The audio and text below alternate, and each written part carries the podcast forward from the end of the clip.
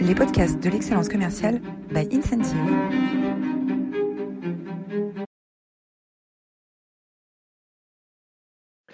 Bonjour à tous, bonjour à toutes et bienvenue dans cette nouvelle édition des masterclass de l'excellence commerciale. On a euh, l'immense plaisir d'accueillir aujourd'hui un grand spécialiste du euh, pricing, Stéphane Guinchard. Bonjour Stéphane.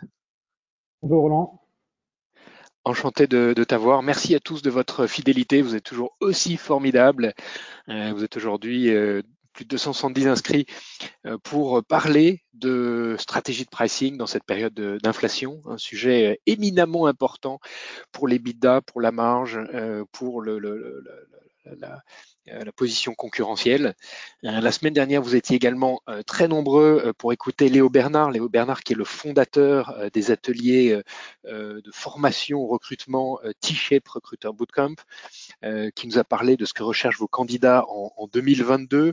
Et si vous voulez retrouver tous les sujets qu'est-ce qu'on a abordé Critères et anti-critères, culture fit et culture ad. Euh, méthodologie du CARE, euh, euh, annonce centrée candidat, voilà, plein de, petits détails pratiques sur comment optimiser son processus, ce processus de recrutement pour attirer les meilleurs en 2023. Et qui nous a laissé avec ces deux phrases, on peut être jeune et avoir raison. Euh, et puis, euh, un candidat aujourd'hui, c'est un euh, client demain. Voilà, n'hésitez pas à retrouver cette masterclass sur notre chaîne YouTube ou sur votre plateforme de podcast préférée. Les masterclass de l'excellence commerciale sont rendus possibles par le soutien d'Incentive. Incentive, c'est une plateforme pour motiver vos commerciaux, améliorer la productivité commerciale de vos commerciaux. on s'engage maintenant financièrement euh, sur les objectifs d'amélioration de productivité euh, de euh, nos clients. N'hésitez pas à contacter nos équipes. On travaille aujourd'hui dans une vingtaine de pays, dans des secteurs aussi différents que la banque, le retail, l'industrie ou les technologies. voilà. Est-ce que, Amaury, tu peux nous dresser le portrait de Stéphane pour introduire cette discussion? C'est parti. Stéphane Guinchard, vous êtes le spécialiste français d'une notion assez abstraite, peu connue et pourtant très importante, les champions cachés, ainsi que de leur stratégie du pricing. Vous avez effectué vos, études à l'école polytechnique, puis à la London Business School, vous obtenez un MBA en Marketing Strategy and Finance. Vous débutez votre carrière en tant que Sales et Marketing Director chez Valeo pour développer la branche européenne. Vous y rencontrez un grand succès et êtes recruté par Herman Simon, le fondateur de Simon Kosher Partners, un éminent cabinet de conseil spécialiste du pricing en tant que directeur. C'est durant cette période que vous construisez votre expertise dans le domaine du pricing, au sein donc du cabinet leader du domaine. Vous y restez six ans et coécrivez notamment avec Herman Simon deux ouvrages, un portant sur les champions cachés et l'autre portant sur le pricing, dont nous allons parler aujourd'hui. Suite à cette expérience, vous décidez de fonder Eraxis pour accompagner les startups et scale-up dans leur stratégie commerciale et de pricing. Cette aventure de huit ans s'est conclue par la création d'une nouvelle entité, Make Strategy, que vous développez aujourd'hui. Vous venez partager avec nous l'expertise qui en découle et c'est donc un honneur de vous recevoir aujourd'hui. Super parcours, Stéphane. Super parcours, bravo. Euh, alors on va, commencer cette discussion euh, par euh, illustrer l'impact que le pricing peut avoir non seulement sur le business et les dynamiques et les dynamiques de vente, mais aussi sur l'image d'une entreprise avec cette, cet exemple des, de l'organisation des Jeux Olympiques à Londres en 2012 qui mmh. utilise le pricing comme une, un véritable levier marketing. Euh, les prix euh, faisaient tous référence à 2012. Il y avait des, les, prix commençaient à, à, 20 pounds 12 euh, jusqu'à 2012 euh, pounds pour les, billets les plus chers. est-ce que, est-ce que tu peux nous en, dire un peu plus sur cette formidable exploitation du, levier pricing dans le marketing des Jeux Olympiques de Londres? Tout à fait. C'était vraiment un, cas d'école extrêmement intéressant. Il y a un vrai travail de fond qui a été fait. Vraiment une synthèse de tout, euh, euh, plein de recherches sur, le pricing. Euh, et, alors le, le, but, c'était effectivement de, de, bien travailler sur l'image des Jeux Olympiques. Il y avait bien sûr un enjeu de rentabilité, parce que c'est souvent euh, beaucoup de dépenses qui ne sont pas forcément rentabilisées, mais il y avait un vrai enjeu d'image vis-à-vis de, la population. et ça a été très, très, très, très, très, très, travaillé. il y a beaucoup de, de, schémas de pricing qui ont été choisis avec des étiquettes, vraiment un aspect d'image prix très fort. J'ai mentionné les, les 20,12 2012. Il y avait des initiatives très marketing comme le Pay Your Age pour pouvoir accueillir les enfants de, de, euh, de, toute origine et de tout âge. Il y avait ce système de voilà, vous payez votre âge. Un enfant de 2 ans, il paye, il paye 2 livres. Un enfant de 15 ans, il paye 15 livres. Également, tout un tarif, euh, une tarification spécifique aux seniors. Donc, là, ce qu'on peut voir, c'est qu'ils ont réussi à servir leur objectif de rentabilité, c'est important, euh, bien que la billetterie, c'était par rapport à ce qui est autre chose de revenus comme les sponsors, euh, c'est peut-être 20 ou 25 du, du, budget global, donc une part importante mais pas euh, prépondérante. Mais comme il le disait très bien, un enjeu de perception euh, très très fort. Euh, Alors sur, sur, cet enjeu de perception, on ne peut pas parler de pricing sans évacuer ce sujet. Euh, dans, dans, ton livre, tu parles beaucoup euh, des biais cognitifs, puisque euh, qui dit pricing dit perception du prix, qui dit perception, perception, du prix dit perception de la valeur qui est en face. il y a quelques prix que tu illustres. Euh, quelques biais que tu illustres. Alors il y a par exemple le prix placebo avec un exemple de d'antidouleur hein, qu'on donne à 9 euros à certains patients et puis à 2 euros à d'autres. Et les patients qui ont pris l'antidouleur à 9 euros sentent, se sentent beaucoup mieux que les patients qui ont reçu un antidouleur à 2 euros, alors que aux deux on a donné de la vitamine C. Hein. tu prends un, un, autre exemple sur le euh, euh, sur le, le euh, ni le plus cher ni le moins cher. Est-ce que tu peux nous expliquer cette stratégie d'encadrement de, de, de, pricing? Encore là, ce qui est, intéressant, c'est quand le prix finalement est lui-même un, vecteur de communication de la valeur. souvent, tu l'as très bien dit, perception de valeur. Parce que j'ai une proposition de valeur, mon client a une perception de cette valeur, et moi en face, ben, je mets un prix qui doit correspondre de façon à ce que euh, mon client ait la volonté de payer pour ma proposition de valeur.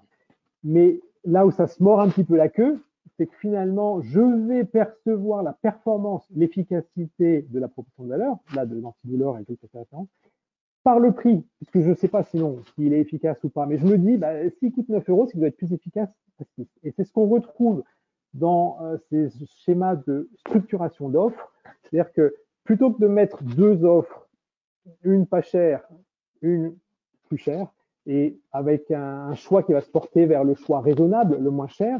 Typiquement, en, ouvrant mes, alternatives, en mettant trois ou quatre offres, les gens vont se dire, bah, le moins cher, il n'est pas, pas le plus crédible.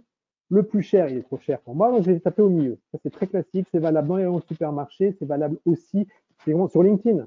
Quand vous avez des abonnements, vous avez très souvent trois voire quatre offres, et puis vous avez l'offre most popular la, plus commune. Voilà, ça participe. Je ne sais pas où est la valeur, je suis perdu, je n'ai pas l'habitude de ce type d'achat. Donc, finalement, le prix est lui-même un indicateur de la valeur que je considère. C'est extrêmement intéressant. Alors ça, ces tips, euh, on peut les utiliser dans certains cas euh, très spécifiques, là par exemple des abonnements à des, à des, logiciels. Euh, maintenant, si on parle de façon un peu plus euh, général euh, euh, sur les stratégies de pricing pour les, les, personnes qui nous écoutent, qui sont des directeurs commerciaux, qui sont des managers commerciaux, qui sont des dirigeants d'entreprise. Euh, finalement, on n'est pas forcément dans ces conditions-là. Euh, Est-ce qu'on peut commencer peut-être par euh, parler de, euh, de l'élasticité, de l'élasticité prix, déjà ce que c'est que l'élasticité prix, et comment aujourd'hui on peut déterminer cette courbe d'élasticité de façon très pragmatique pour se dire jusqu'où je peux augmenter mes prix et jusqu'où il ne faut pas augmenter mes prix, sinon je risque de perdre trop de volume? Alors déjà, l'élasticité, ça parle de, de la connaissance de son marché, connaissance de son client. C'est l'idée de se dire, bah, se poser la question déjà, si je bouge mes prix, je les monte, je les baisse, comment mes clients vont réagir? Ça amène une deuxième question qui est, est-ce que j'ai une bonne segmentation de mes clients? Parce que bah, j'ai des clients qui auront des comportements différents. Donc, plutôt que d'essayer d'évaluer une, élasticité moyenne qui ne va pas être actionnable, ça repose la question de la segmentation client. Finalement, mes clients les plus sensibles au prix, dans quelle mesure ils sont sensibles au prix? Et ceux qui ne le sont pas, aussi dans quelle mesure ils ne vont pas réagir à mes, changements de prix. Donc, il y a tout ce travail de connaissance client et, segmentation client, c'est plus de l'ordre du marketing. Mais ça, ça prépare le terrain. Et après, la question vraiment intéressante derrière SPC, c'est de se dire, même avec des, simulations très très simples, parce que dans la pratique du conseil aujourd'hui auprès de, de, de, PME ou de structures un petit peu plus petites, pas forcément euh, du département marketing ou commerciaux euh, de 150 personnes, euh, je travaille avec des, entreprises qui font quelques dizaines de millions d'euros de chiffre d'affaires, la règle du 80-20 est très puissante. L'idée de se dire, voilà, si exercice interne, si déjà je, modélise, j'ai mon prix, j'ai mon coût variable, mes coûts fixes, mes volumes, et je me dis, ben voilà, finalement, si je perds tant en volume, je dégrade mon chiffre d'affaires, je dégrade ma marge. Et comme je fais aussi l'économie de mes coûts variables, qu'est-ce que ça me donne sur ma rentabilité? À l'inverse, si je bouge mon prix, est-ce que je pense vraiment que, l'impact sur le volume va avoir un impact global plus fort que ce que j'ai euh, estimé si par contre je ne changeais pas mon prix, mais je n'ai pas de volume Voilà.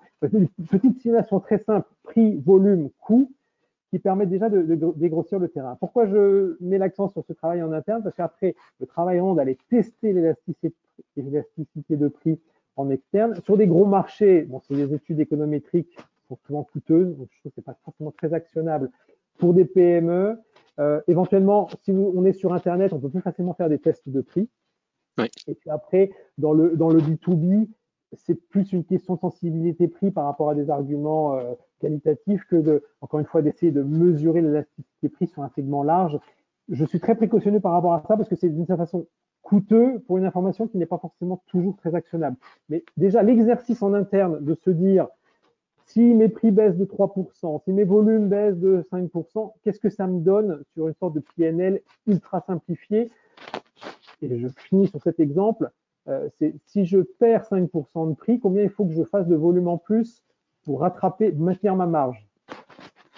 Posez la question à vos équipes commerciales et les réponses sont toujours intéressantes. J'ai très rarement la, bonne réponse et souvent on me dit bah, si je baisse mon prix de 5%, bah, je augmente mes volumes de 5%. Bah non, si typiquement je fais 5% de marge, je baisse mes prix de 5%, j'ai plus de marge. Donc euh, volume infini, voilà, c'est bateau et caricatural, mais on, est là juste mettre se mettre les idées au clair là-dessus ça peut être des choses, euh, comité de direction, on fait ça, et ça, peut vraiment aider à, à cheminer dans sa compréhension d'élasticité et sensibilité. Et alors euh, ensuite, pour, euh, pour anticiper la réaction des, de ses clients sur ces évolutions de prix qui vont être forcément assez brutales dans les prochains mois, mmh. comment est-ce qu'on peut concrètement aller tester le marché? Alors, euh, bon, ce qui, est, ce qui, est, bien, c'est que, enfin, ce qui est bien, le contexte est difficile, c'est certain. Mais comme euh, toujours, il y a des opportunités et des, et des, menaces. Donc là, on est quand même dans un contexte globalement haussier, euh, donc il faut, il, il, faut en profiter. Et donc, dans cette idée de tester, ben, en fait, pense que les gens ont tellement été, euh, nos interlocuteurs professionnels ont aussi une dimension personnelle. Ils regardent les news euh, comme tout le monde. Donc, tout le monde est, bien au courant que ça monte, sensibilisé personnel beaucoup d'énergie. Et donc, je ne dis pas qu'ils sont plus ouverts à la hausse de prix avec leur casquette professionnelle, mais il y a un contexte global. Donc, euh, il, faut y aller. Après, effectivement, quand je dis il faut y aller sur des hausses, bien sûr, il faut, un mot-clé, c'est la différenciation si on a une hausse de euh, coût de l'énergie de, je ne vais même plus dire de chiffres parce que c'est un peu délirant en ce moment, mais s'il y a un objectif de hausse à, à atteindre, il ne faut pas essayer de passer cette hausse de façon uniforme à travers tous les clients. Il faut différencier. Je parlais de segments sensibles au prix, de segments moins sensibles au prix, mais il faut différencier. Si je veux obtenir 10% de hausse, bah, c'est en allant cherchant, en allant chercher 20% chez quelqu'un pour qui on est un fournisseur incontournable, et puis aller peut-être chercher que 3% dans des secteurs où c'est compliqué. Euh, je viens de l'automobile et les acheteurs d'automobiles sont bien connus pour être euh, un petit peu difficiles. Donc voilà, le, le 10%, c'est du 20% et du 3%. C'est pas 10% partout. Et après, bah, c'est bien sûr, c'est de la négociation. Donc là, je, je, je, des conseils qui sont plus de l'ordre la préparation, l'anticipation, l'argumentation, euh, sachant qu'encore une fois, pour rester sur un peu du positif, il y a, un, impératif actuel. Tout le monde sait que ça bouge.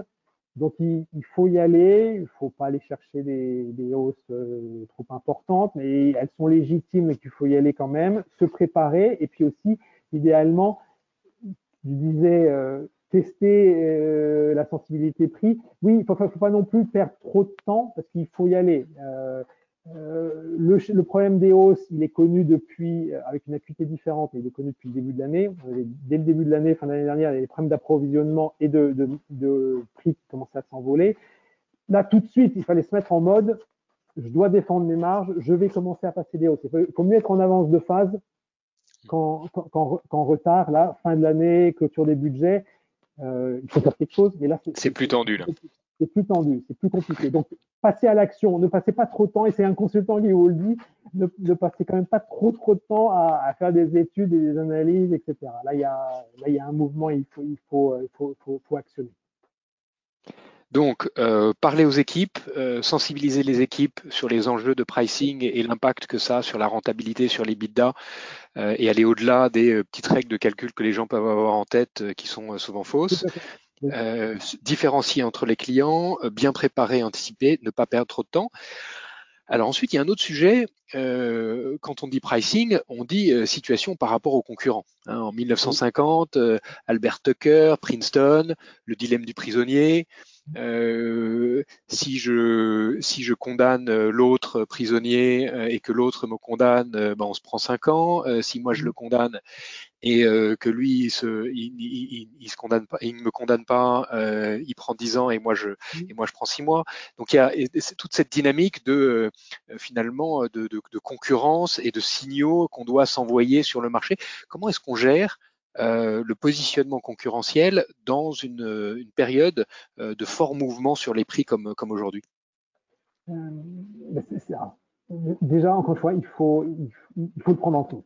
Trop, euh, trop souvent, on...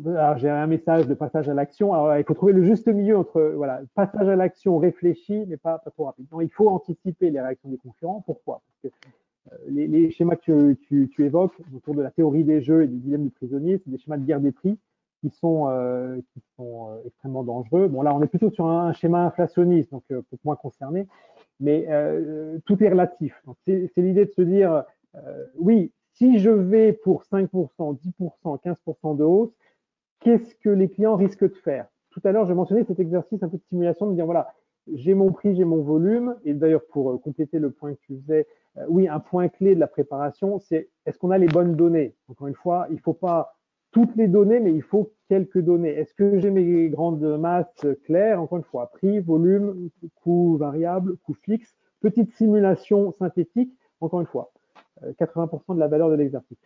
Et il faut rajouter à ça un exercice d'anticipation de la réaction des concurrents. Est-ce que globalement, on est dans une industrie euh, où on, fait attention à la valeur, on, fait attention aux, offres, euh, euh, voilà, ou est-ce qu'on est dans un schéma très très concurrentiel, très très commodity, dès qu'on bouge, il y en a un qui bouge, alors ça peut encore avoir des effets positifs, négatifs, mais l'idée de se dire, c'est de, qu'il faut se garder en tête, c'est si je vais viser 10%, ce sera beaucoup plus facile si tout le monde vise entre 8 et 12% que si moi je vise 15 et tout le monde fait 5, ou à l'inverse, si par contre moi je ne vise que 5 et tout le monde a, a tapé 15% de hausse, je peux moi-même déclencher une forme de guerre des prix parce que moi je continue à vendre mes trucs moins cher que les autres. Donc effectivement, il faut sentir ça. Oui, et dans ton livre, tu parles de tu parles de stratégie de signaux de prix. Tu peux nous en dire un peu plus? Voilà. Parce que ça c'est un exercice interne comment je pense que les concurrents vont, euh, vont réagir. Mais pour éviter les incompréhensions, les quiproquos, qui sont à l'origine de la guerre des prix, hein, j'ai un commercial qui tape un prix euh, pas cher pour conquérir un compte, ou dans le schéma d'inflation, un, commercial qui pourrait dire bah, tous mes concurrents augmentent mes prix, mais moi je ne vous augmente pas mes prix. Donc là, encore une fois, je, je fais de la, la, déflation non pas par le prix, mais par la valeur. J'ai mes prix qui montent, mais je maintiens ma proposition de valeur je, je dégrade mon, mon enfin, j'améliore mon rapport qualité-prix, donc c'est un peu la même chose. Soit je casse les prix, soit je maintiens ma, ma, ma valeur avec un prix qui monte. Donc il faut toujours être précautionneux là-dessus. Donc dans le contexte actuel, c'est ça qui pourrait se produire. Et donc, euh, perdu le, le, le, donc, ça veut dire, sur les, on parlait de signaux de prix. Donc les signaux de prix, par exemple, par exemple, un commercial en ce moment qui euh, voudrait aller chercher un compte absolument en cassant les prix, ça c'est une, une mauvaise c'est une mauvaise stratégie. Voilà, parce que, encore une fois, moi j'essaie d'anticiper comment les concurrents vont se comporter. Et pour mettre les chances, toutes les chances de mon côté ou du côté de, de, l'industrie, je peux annoncer un, peu ce que je, ce que je fais. Après, très attention, là, on est sur de la communication de prix, euh, il ne s'agit pas de, collusion, de cartel, choses comme ça. Mais c'est l'idée d'essayer d'être aussi transparent que possible. Donc, ça peut être un article dans la, revue spécialisée de l'industrie, ça peut être euh, par le biais des syndicats, de dire que voilà, la, profession euh, est en difficulté de plusieurs années, les situations ne s'arrangent pas avec les hausses des matières premières, donc il, faut, il devient vital euh, de reconstituer des marges, parce que sinon les acteurs vont mourir, consolidation, etc. Donc c'est l'idée d'avoir une communication à différents niveaux. Ça peut être bien sûr le DG qui fait un entretien. Euh, c'est l'idée de, donner le ton, l'idée de se dire arrêtons de casser les prix, euh, il faut reconstituer des marges. Nous avons un enjeu collectif de couvrir nos hausses des matières parce que nous sommes très exposés à telle matière première ou à l'énergie. Euh, voilà, il paraît important d'augmenter de, les prix, c'est dramatique, mais c'est de l'ordre de 10 à 15% pour couvrir les hausses d'énergie. Et ça donne le ton. C'est l'idée de se dire que l'acteur numéro 1, 2 ou 3 du marché va plutôt dans cette direction plutôt que de se dire non, non, moi je vais en profiter pour euh, tailler les, parts de marché de mes petits, mes petits collègues parce que j'ai un avantage de, de coût et je vais, je vais casser le marché. Voilà. Donc c'est signaux de prix, ça peut être aussi bien individuel, un commercial sur son terrain, euh, une communication un peu plus institutionnelle par le, DG, et tout ça peut s'articuler ensemble. C'est sûr que c'est plus facile si le PDG fait un entretien dans un journal, puis le directeur commercial envoie un courrier pour prévenir ses clients, et le commercial derrière, lui, négocie le pourcentage de hausse, qui encore une fois doit être différencié. C'est pas tous mes clients, c'est 10%, monsieur le client A, ce sera 12, monsieur le client B, ce sera 8, monsieur le client C, ce sera 6, parce que mix de produits, mix de canal, parce que coût, coût de service, etc. Donc ça peut être c'est des aspects, voilà, différents leviers de communication à articuler dans un ensemble cohérent pour mettre toutes les chances de son côté au moment de la négociation finale de, la, hausse qu'on veut faire passer. Oui. Alors, est-ce qu'il y a des innovations de pricing qui peuvent être euh, utiles euh, en temps de crise. Euh, tu parles dans ton, dans, ton, dans ton ouvrage de fencing, de prix early bird, de, transformer des contrats d'investissement en contrats de, de, sur le compte de résultats ou, inversement. quelles sont les stratégies que les entreprises peuvent mettre en œuvre aujourd'hui innovantes en termes de pricing pour faire face à cette, à cette situation nouvelle? J'avais entendu, je ne sais plus qui, disait ça, la solution n'est pas au niveau du problème. Donc, quand il y a un problème de prix, c'est pas forcément en changeant le prix qu'on peut vraiment euh, se donner de la, marge de manœuvre pour euh, résoudre le problème. On peut remonter, un peu reculer, prendre un peu de recul. On parlait d'évolution de, l'offre, on peut aussi faire évoluer le, modèle de prix. Je prends un exemple un peu bateau, qui est ce passage de, schéma de, vente du produit ou de la prestation à des, des euh, ventes d'usage exemple un peu bateau, Rolls-Royce avec ses moteurs d'avion. Avant, ils vendaient des, moteurs, maintenant, ils vendent l'heure d'usage. C'est quoi l'intérêt de ce changement de modèle de prix? C'est justement, ça, ça, peut donner de la flexibilité, euh, pour proposer plus de valeur, ou un prix plus juste pour la valeur proposée, ou au contraire, dans une logique où on essaye de faire monter les prix, mais le client en face va coincer, une façon d'ajuster le contenu de l'offre sans, encore une fois, dégrader le rapport qualité-prix ou l'équilibre euh, promesse de valeur et, prix en face. Donc, typiquement, un schéma de location, voilà, monsieur le client, vous n'avez plus le budget pour euh, investir dans telle ou telle prestation ou tel ou tel produit. Passe sur la location. Euh, les exemples qui nous viennent, sur ces schémas un peu d'abonnement, c'est classique aussi, ILTI dans les outils sur chantier, il, propose des, flottes d'outils en, location. Ça a pour vertu de variabiliser les, coûts. Ça donne une forme de souplesse. Je peux, réduire la performance de mon offre avec moins d'outils, euh, avec un, prix qui est maintenu à l'unité, mais en face, mon client, il voit aussi comme son, le prix qu'il paye, son, coût est variabilisé, ça lui permet de s'ajuster par rapport à la réalité de son activité. Ça, c'est un, un, type d'exemple. Il y a, plein de, d'innovations. Encore une fois, plutôt que le prix à l'unité ou, ou, la remise, euh, trouver d'autres schémas pour sortir du jeu concurrentiel et pour se redonner de la marge de manœuvre dans la négociation et sortir de je veux monter mes prix, oui, mais monsieur le fournisseur, mon budget n'est pas extensible. Sortir de cette, cette, cet aspect monodimension et se, donner la, marge de manœuvre. Même, même, dans des produits un peu bateaux comme le parpaing dans la construction, tu peux vendre du parpaing euh, au kilo, au mètre cube. Ça, paraît bête, mais c'est intéressant. Voire au mètre carré euh, de mur construit. Et là, typiquement, un exemple de, parpaing plus léger. Comment valoriser une innovation qui se traduit par l'allègement du produit quand on le vend au kilo? Et donc là, typiquement, si on vend de la performance, c'est vraiment l'idée de finalement de repenser un petit peu son offre, changer le critère, toujours mettre en avant le critère de valeur le plus important aux yeux du client et de se dire que notre modèle de prix va permettre d'ajuster l'étiquette de prix au plus juste pour que le client finalement n'achète que ce dont il a vraiment besoin mais euh, dans son budget, mais sans qu'on dégrade nous notre notre notre, notre marge en, en, faisant moins cher ou en ne couvrant pas les, les hausses les hausses de coûts. Et mais là aussi, c'est un champ qui est très très vaste parce qu'on peut jouer sur les métriques de prix et sur le modèle de prix, euh, abonnement, euh, euh tout, tout, le schéma de, de facturation des présentations, le, le, le, modèle d'affaires. C'est très, très, très, vaste, mais l'idée, c'est de gagner de la marge de manœuvre et de sortir un peu du, du, du schéma actuel pour euh, résoudre l'équation euh, actuelle de hausse des coûts, mais budget non extensible du client. Est-ce que tu peux élaborer sur les stratégies de fencing? Qu'est-ce qu'on appelle les stratégies de fencing? Le, le, souvent, c'est quoi la, la, situation? Encore une fois, soit que ce soit crise ou inflation, quand euh, en fait les budgets clients euh, se réduisent, ou du moins si là on doit monter les prix, mais le client a mal à suivre, on, peut euh, une bonne pratique plutôt que de baisser son prix, ça va être de, réduire son offre, d'appauvrir son offre.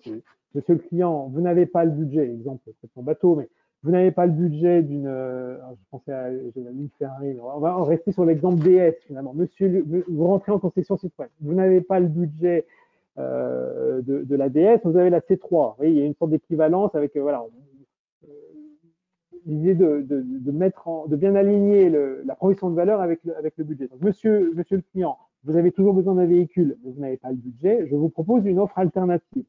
Ça permet encore une fois de retirer des éléments de l'offre euh, pour réduire ses coûts et encore une fois, continuer à satisfaire le, client. Le problème, c'est quand on a des offres alternatives comme ça, on peut avoir un effet un peu de cannibalisation avec tous les clients qui vont se rabattre vers l'offre euh, inférieure. Et donc là, il est important de mettre une barrière, une fence, du fencing, pour faire en sorte que les clients qui sont le plus sensibles au prix euh, ne soient les seuls à choisir l'offre et les clients qui, eux, sont prêts à payer le prix normal, euh, ben ne, soient pas finalement intéressés par cette offre moins chère. Et donc, en fait, le but du fencing, c'est de mettre en lumière un autre critère de valeur que le simple prix pour que ben, le client qui préfère l'aspect valeur, ben, il choisisse la DS3. Le client sensible, qui a le budget et sensible à l'esthétique de la voiture, va choisir la DS3 un peu plus chère. Et le client qui est sur un budget tiré, qui veut juste se déplacer du point A au point B avec un véhicule,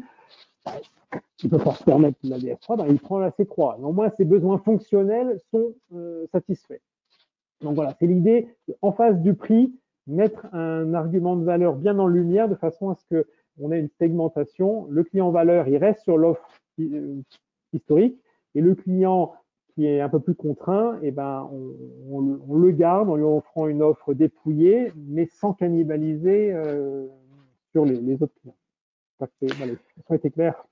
Et alors pour conclure, parce qu'on arrive déjà, ça passe tellement vite, euh, à, à, aux 30 minutes de, de cet entretien, euh, quelles sont les opportunités que tu vois euh, dans cette période de forte inflation pour euh, remonter la marge ou pour renforcer sa, sa, sa position concurrentielle? De mon travail de consultant, j'ai la chance de voir énormément d'entreprises et je vois des, acteurs qui sont à différents niveaux de maturité du prix. Et encore une fois, ça c'est le constat qu'Herman avait fait, Herman Simon avait fait il y a il y a 40 ans, le prix reste un levier hyper puissant de rentabilité qui est sous-utilisé. Donc j'ai envie de dire, on n'en fera jamais assez, on ne sera jamais assez sophistiqué. C'est un discours que moi je tiens depuis que je suis tombé dedans comme consultant en 2006 et euh, ça prend du temps. Donc là, l'avantage de la situation, c'est que ça met le projecteur sur l'impératif de pricing, l'impératif de bien gérer ses prix, l'impératif de passer des hausses. Donc j'ai envie de dire, tous les acteurs qui ne s'y sont pas collés ou les acteurs qui, ont, qui sont nés depuis la dernière crise, là, ils seront forcés et contraints de prendre en main le sujet. Donc, d'une certaine façon, il y a une vraie valeur de courbe de courbe de courbe d'expérience. C'est là que je vois l'opportunité, c'est que voilà, c'est la crise qui provoque, c'est l'aiguillon. La crise, c'est un problème. Et tout le monde s'y intéresse. Tout le monde va s'y mettre. Euh, donc, il y aura forcément, bon, pour les, survivants, parce il peut y avoir de la case dans cette situation quand même extrême. Mais voilà, tout le monde va, s'y mettre et il y a une forme de caractère propice. C'est que voilà, on va se pencher sur le sujet plus ou moins et on va passer à l'action et on en tirera une expérience et on sera d'autant mieux préparé pour la prochaine fois. Et ce qui est sûr, c'est que tous nos concurrents, ils, réfléchissent aussi, et donc il faut vraiment y réfléchir euh, encore plus, encore plus intensément pour, euh, pour euh, se repositionner. Tout à fait. Dire, même si on est, on est peur de passer des hausses un peu significatives, il faut au moins rentrer dans l'exercice de demander des hausses, parce que euh, si on ne demande pas de hausse, on doit quand même pas être euh, les plus nombreux à, le faire. Quand on voit l'ampleur de, l'augmentation des coûts et couplé avec le manque, c'est très important aussi, le manque euh, de matière. Il y, a, un aspect hausse des prix qui est lié à une difficulté d'appro. Donc ça nous force aussi, nous, à utiliser nos ressources de façon plus efficace, au sens qu'on ne peut peut-être pas forcément servir tous nos clients. Et donc c'est aussi l'occasion de se dire, je vais passer des hausses, j'ai peur qu'il y ait un peu de casse, il y en aura peut-être un petit peu. Et si je dois perdre un ou deux clients, finalement, lesquels c'est? On peut, euh, dans cette logique d'expérimentation, se dire, bah, je vais plutôt tenter le coup avec un client moins fidèle, euh, plus difficile à servir, moins sympa. Euh, voilà, encore une fois, on a l'opportunité de faire des expériences, de découvrir le sujet pricing. Et dans ce contexte de raréfaction des, des, matières et des ressources, si je ne veux pas fournir tout le monde, bah, je peux prendre là où ça paraît le plus pertinent un risque de perdre des clients parce que je vais tenter une hausse plus forte. encore une fois, euh, c'est facile de mon point de vue, mais je vais encourager à, expérimenter, à découvrir ou à, poursuivre l'exploration de ce sujet parce que là, de toute façon, tout le monde le fait et il ne faut pas être le dernier à le faire. Sur cette, euh, belle conclusion, euh, une dernière question qu'on pose à tous nos invités. Est-ce qu'il y a une citation qui t'inspire particulièrement, Stéphane? Oui, alors là, après tous ces sujets très difficiles et inquiétants du moment, j'ai envie de dire, euh, euh je mets cette situation assez personnelle qui est, alors je ne sais plus qui, euh, heureux ceux qui savent rire d'eux-mêmes et n'ont pas fini de s'amuser. Pour ça, le lien, le, lien avec c'est bon. Euh, voilà, on peut pas être parfait. On peut faire, les erreurs en pricing peuvent coûter cher, mais à un moment, voilà, il il faut expérimenter, il faut essayer. On n'est pas parfait. Euh, on peut, euh, en gardant un peu de recul, l'expérience a énormément de valeur. Ce qui est important, c'est par exemple de ne pas faire deux fois la même erreur. La première fois, c'est ok, mais deux fois, non. Mais voilà. Euh, savoir s'amuser de soi-même et rire de soi-même si si on, fait des erreurs. Une belle leçon de, une belle leçon d'humilité. Euh, Stéphane, un immense merci pour, euh, pour ce partage. Euh, pour aller plus loin, alors l'article de, euh, du Harvard Business Review qui reprend l'analyse détaillée des, mmh. du pricing des, des, Jeux olympiques organisés à, à Londres, qui est disponible en, en, lecture directe sans abonnement sur, sur le site de Harvard Business Review. bien sûr, tes deux ouvrages majeurs, Les champions cachés du 21e siècle, les sociétés qu'on ne connaît pas, euh, qui ne sont pas connus, mais qui pourtant euh, ont généré des croissances et des rentabilités extraordinaires, les stratégies du succès. Mmh. Euh, le livre coécrit avec Herman Simon euh, sur les secrets du pricing, qui est vraiment la bible du euh, pricing, la bible française du pricing. Euh, donc à avoir impérativement dans votre bibliothèque dès que vous vous intéressez à ces sujets. En plus, ça se lit comme un roman. C'est vraiment passionnant, c'est plein d'anecdotes, c'est plein de, trucs et astuces. c'est super bien fait. petit traité de manipulation à l'usage des honnêtes gens, hein, Jean-Léon Beauvois, un, un grand, un grand classique. Et puis, pour, à ceux qui, nous, qui doivent nous quitter maintenant, je vous donne rendez-vous la semaine prochaine avec un entretien exceptionnel avec Evelyne Platnik-Cohen, qui est la fondatrice de Booster Academy, qui est un peu la grande prêtresse de la vente en France, qui nous parlera de l'art de vendre et de sa nouvelle aventure, The Artist Academy. Voilà, Stéphane, si tu as encore quelques, quelques instants, euh, on sera ravi de te garder avec nous pour répondre aux questions de nos, auditeurs. Euh, et euh, je vais laisser Amaury. Si Amaury, on a déjà des questions qui sont arrivées sur la plateforme, vous pouvez les poser directement sur l'interface GoToWebinar. on a des questions, Roland. On a des questions. Est-ce viable de faire payer 20 ou 30% plus cher que le concurrent en vendant le même produit? Comment pourrait-on justifier une telle différence de prix sur un même canal de distribution? La réponse est un petit peu dans la question. Non, dans cette logique, si je reviens sur un peu les fondements, dans cette logique de, proposition de valeur et de, contre-valeur par le prix. Hein, cette idée, euh, si vous faites un petit graphe niveau de prestation et pricing, il y a ce qu'on appelle un, corridor de cohérence. C'est le rapport qualité-prix.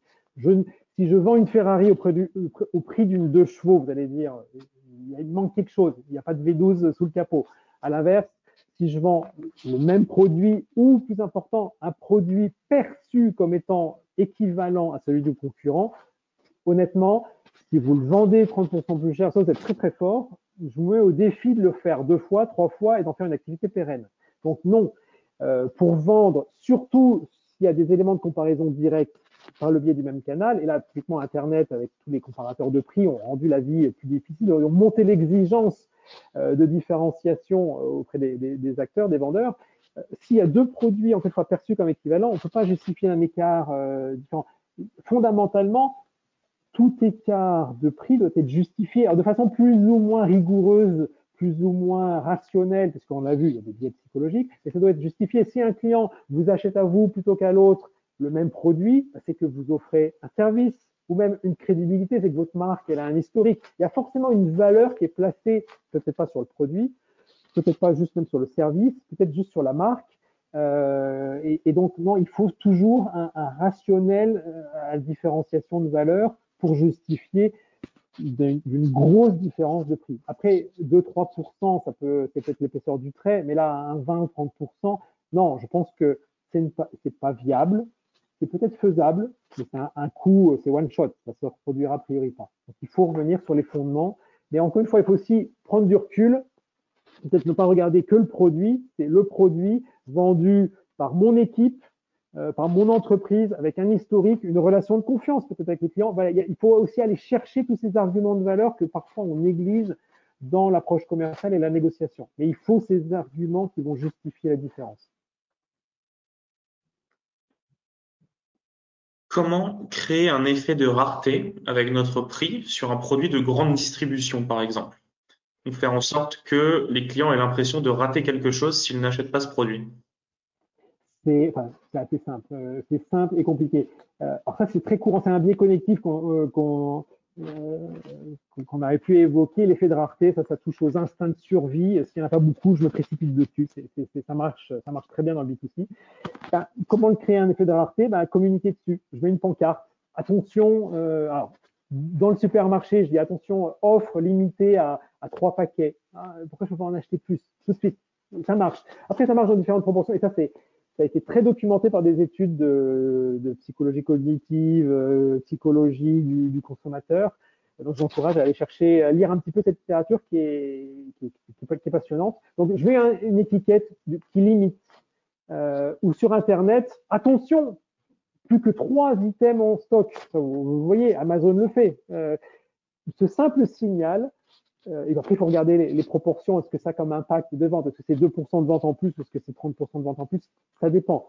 Ça dépend du produit, ça dépend du contexte, ça dépend de la façon de se communiquer. Mais juste le fait de dire attention, ça marche, ça marche. C'est beaucoup fait sur le canal Internet.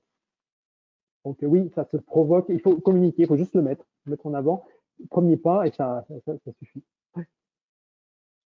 Est-ce que vous ne pensez pas que le fait pour certains consommateurs de lier consciemment ou inconsciemment la valeur et l'efficacité d'un bien à son prix ne risquerait-il pas de pousser certains entrepreneurs à en abuser pour mieux en profiter?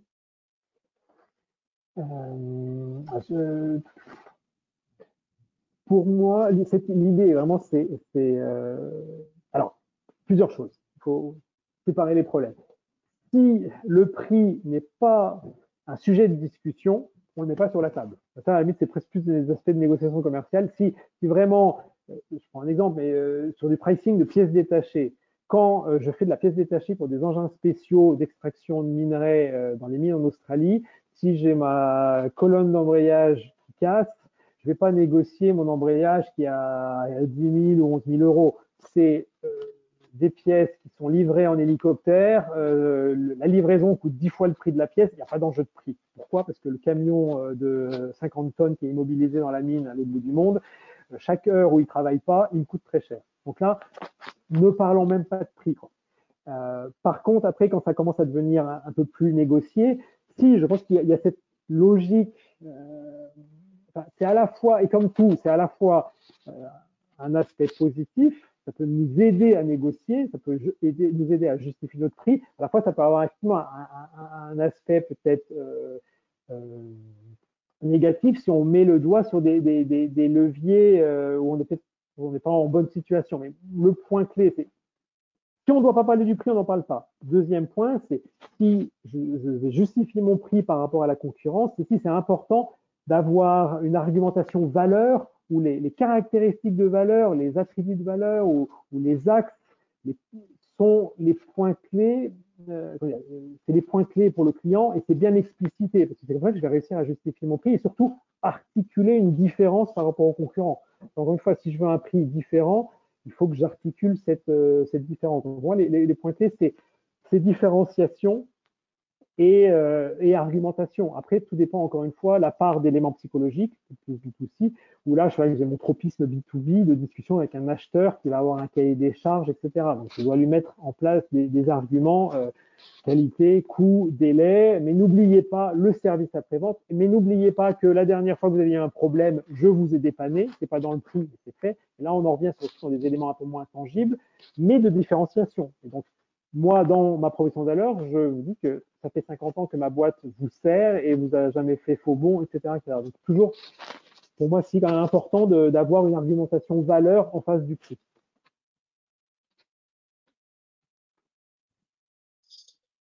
Si tous mes concurrents opèrent des remises à une période donnée, comme celle des fêtes qui arrivent, mais que je ne peux pas me le permettre pour des questions de rentabilité, quelle peut être une bonne alternative?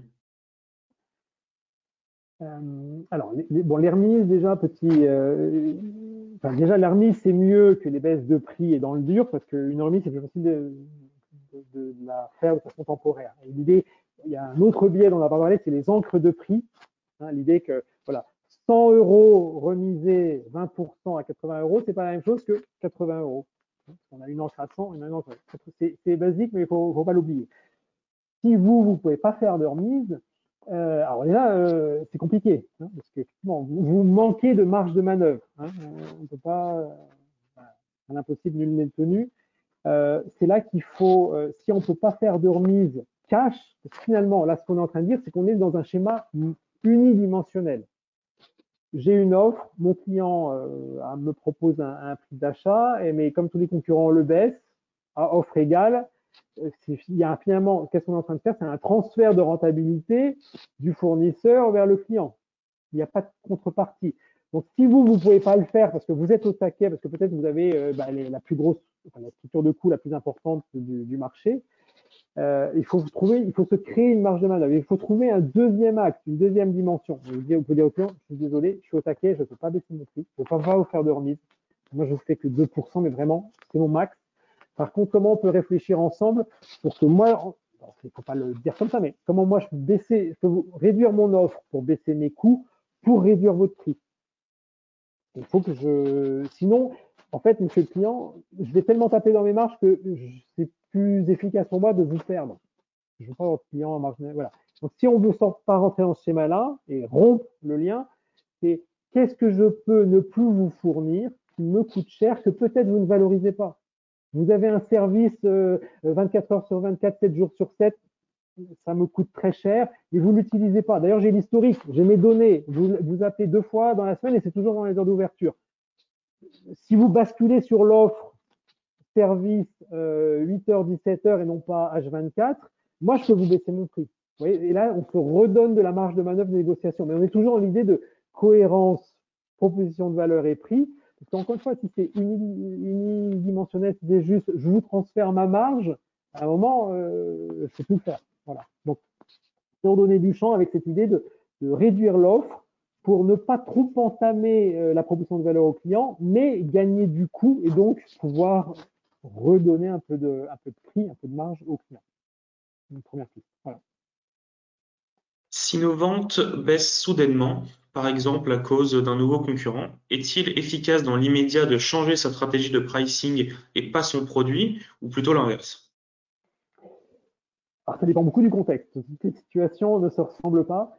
Euh, ça dépend, euh, ça dépend du concurrent. Quel type de concurrent Est-ce que euh, ça peut être un nouveau concurrent, une startup qui disrupte le marché, qui casse tout, ou ça peut être un concurrent établi qui n'a contre lequel on est en concurrence dans d'autres pays et qui là vient dans ce pays-là. Donc pourquoi il vient? Est-ce que peut-être, je reviens sur le schéma de la, guerre des prix qu'on a évoqué avec Roland, peut-être qu'il vient nous embêter en France parce qu'en fait l'an dernier on l'a embêté en Allemagne. C'est peut-être juste une rétaliation. Faire attention à ça. C'est quoi le contexte? Après, il y a une modification de marché, il faut la prendre en compte. Euh, revoir sa politique de prix, certes, revoir son produit, bien sûr, voir aussi ce qui est plus rapide, agir vite, ne pas se précipiter. Il ne s'agit pas de déclencher une guerre des prix parce que ben, ah, le, client et le concurrent il arrive moins cher. Donc je m'aligne. Si on veut faire tous mes clients avec le côté dramatique, voilà, tous mes clients me disent que je suis 20%, 20 plus cher que le nouveau, puis en plus mon offre est bien. Non, attendez, c'est bizarre quand même qu'il y ait un petit nouveau qui arrive et qui, moi je suis établi depuis 50 ans, je suis super bien avec mes clients, je suis un acteur de niche, etc. Est-ce que vraiment quelqu'un arrive et me déniche comme ça? Il faut euh, décortiquer. Est-ce que c'est un commercial qui est un peu inquiet parce qu'il a eu deux feedbacks dans le même sens et on en fait tout un plat, ou est-ce que c'est vraiment un changement structurel du marché auquel il faut réagir? Après, oui, a un client qui arrive avec un nouveau point, donc toujours sur la petite matrice performance prix, j'ai une nouvelle proposition de valeur qui change un peu les équilibres, c'est-à-dire que euh, je, je, pourrais que ce soit clair, je, voilà, il y a les Ferrari haute performance très chères et puis il y a les C3 euh, moins de performance moins chères. Peut-être qu'il y a quelqu'un qui casse ces équilibres. Donc là, peut-être qu'il faut que je revoie effectivement mon offre et peut-être qu'à court terme, il faut que je segmente mon marché parce que peut-être que cette nouvelle proposition de valeur qui est sur le marché ne va toucher que un segment de clients. Donc là, j'essaye de contourer l'impact c'est peut-être pas tout mon marché qui est, impacté, c'est peut-être un segment. Donc là, il faut que je mette un peu de finesse, de différenciation et que je vois comment il faut que je, j'isole, je, compartimente, je fence un peu les situations pour euh, quand on est problème. Là, je suis un peu dans la dédramatisation. Et d'ailleurs, après, effectivement, oui, mes clients les plus sensibles au prix, si eux, ils ne regardent que du prix et ça les inquiète pas d'aller acheter un produit important à un fournisseur qui n'a que trois mois d'existence, bon, bah, peut-être que je vais les lâcher? Peut-être qu'il faut que j'accepte l'idée que je, suis en train de perdre un, bout de mon, marché parce que c'est des clients que je vais plus réussir à garder avec ma proposition de valeur. Et je vais rester sur des, segments à plus forte valeur ajoutée. Ou peut-être qu'il faut que je crée une nouvelle offre, une nouvelle marque. C'est toute cette réflexion auprès des, marques low cost, et toute cette réflexion au début des années 2000 avec les acteurs low cost. Dans quelle mesure l'acteur établi doit créer une marque low cost pour un peu préempter le terrain du, du low cost. Donc, encore une fois, si je résume, c'est bien prendre la mesure de ce qui se passe pour pas partir dans la mauvaise direction, mettre de la différenciation, un peu de finesse pour euh, compartimentaliser, segmenter euh, les différents segments et voir si ma proposition de valeur a toujours sa place sur le segment impacté. Euh, parce qu'encore une fois, peut-être que le client parle, le prix, le nouveau fournisseur pardon, parle le langage prix qui parle à certains clients, ou peut-être que lui aussi a su mettre un nouvel argument de valeur dans sa proposition de valeur. Donc c'est à observer, à voir dans quelle mesure il faut faire pareil pour se défendre, ou euh, non, c'est à séparer, à différencier. Stéphane, un immense merci. Un immense merci pour euh, cette participation à nos, à nos masterclass. C'était un, un, grand plaisir sur un sujet qui est un sujet brûlant pour euh, beaucoup de nos, nos auditeurs. Euh, j'espère qu'on aura le, plaisir de t'accueillir euh, peut-être d'ici quelques mois pour adresser d'autres sujets de, de, pricing parce que c'est un sujet qui est très très vaste. On a essayé de, d'éclairer votre réflexion aujourd'hui sur, sur, sur, ces sujets avec, avec Stéphane. tu nous laisses avec cette merveilleuse phrase. Alors j'ai trouvé entre-temps de, de, qui elle était. Hein. Heureux ceux qui savent rire d'eux-mêmes, ils n'ont pas fini de s'amuser. C'est frère Genièvre qui est un, un, un, prêtre catholique qui est né en 1903, fondateur des Compagnons de Saint-François et de la vie catholique illustrée, à qui on doit cette très jolie phrase avec lequel tu nous laisses pour un peu de un peu de légèreté sur un sujet qui est important et parfois qui peut être qui peut être qui peut être lourd. Merci à tous de votre fidélité. je vous donne le rendez-vous la semaine prochaine avec Evelyne Platnik-Cohen, la grande prêtresse de la vente, qui va nous parler de l'art de vendre, fondatrice de Booster Academy et de The Artist Academy. merci à tous et très bonne journée et très bon week-end du 11 novembre. Merci à vous. Bon, bon pricing à tout le monde.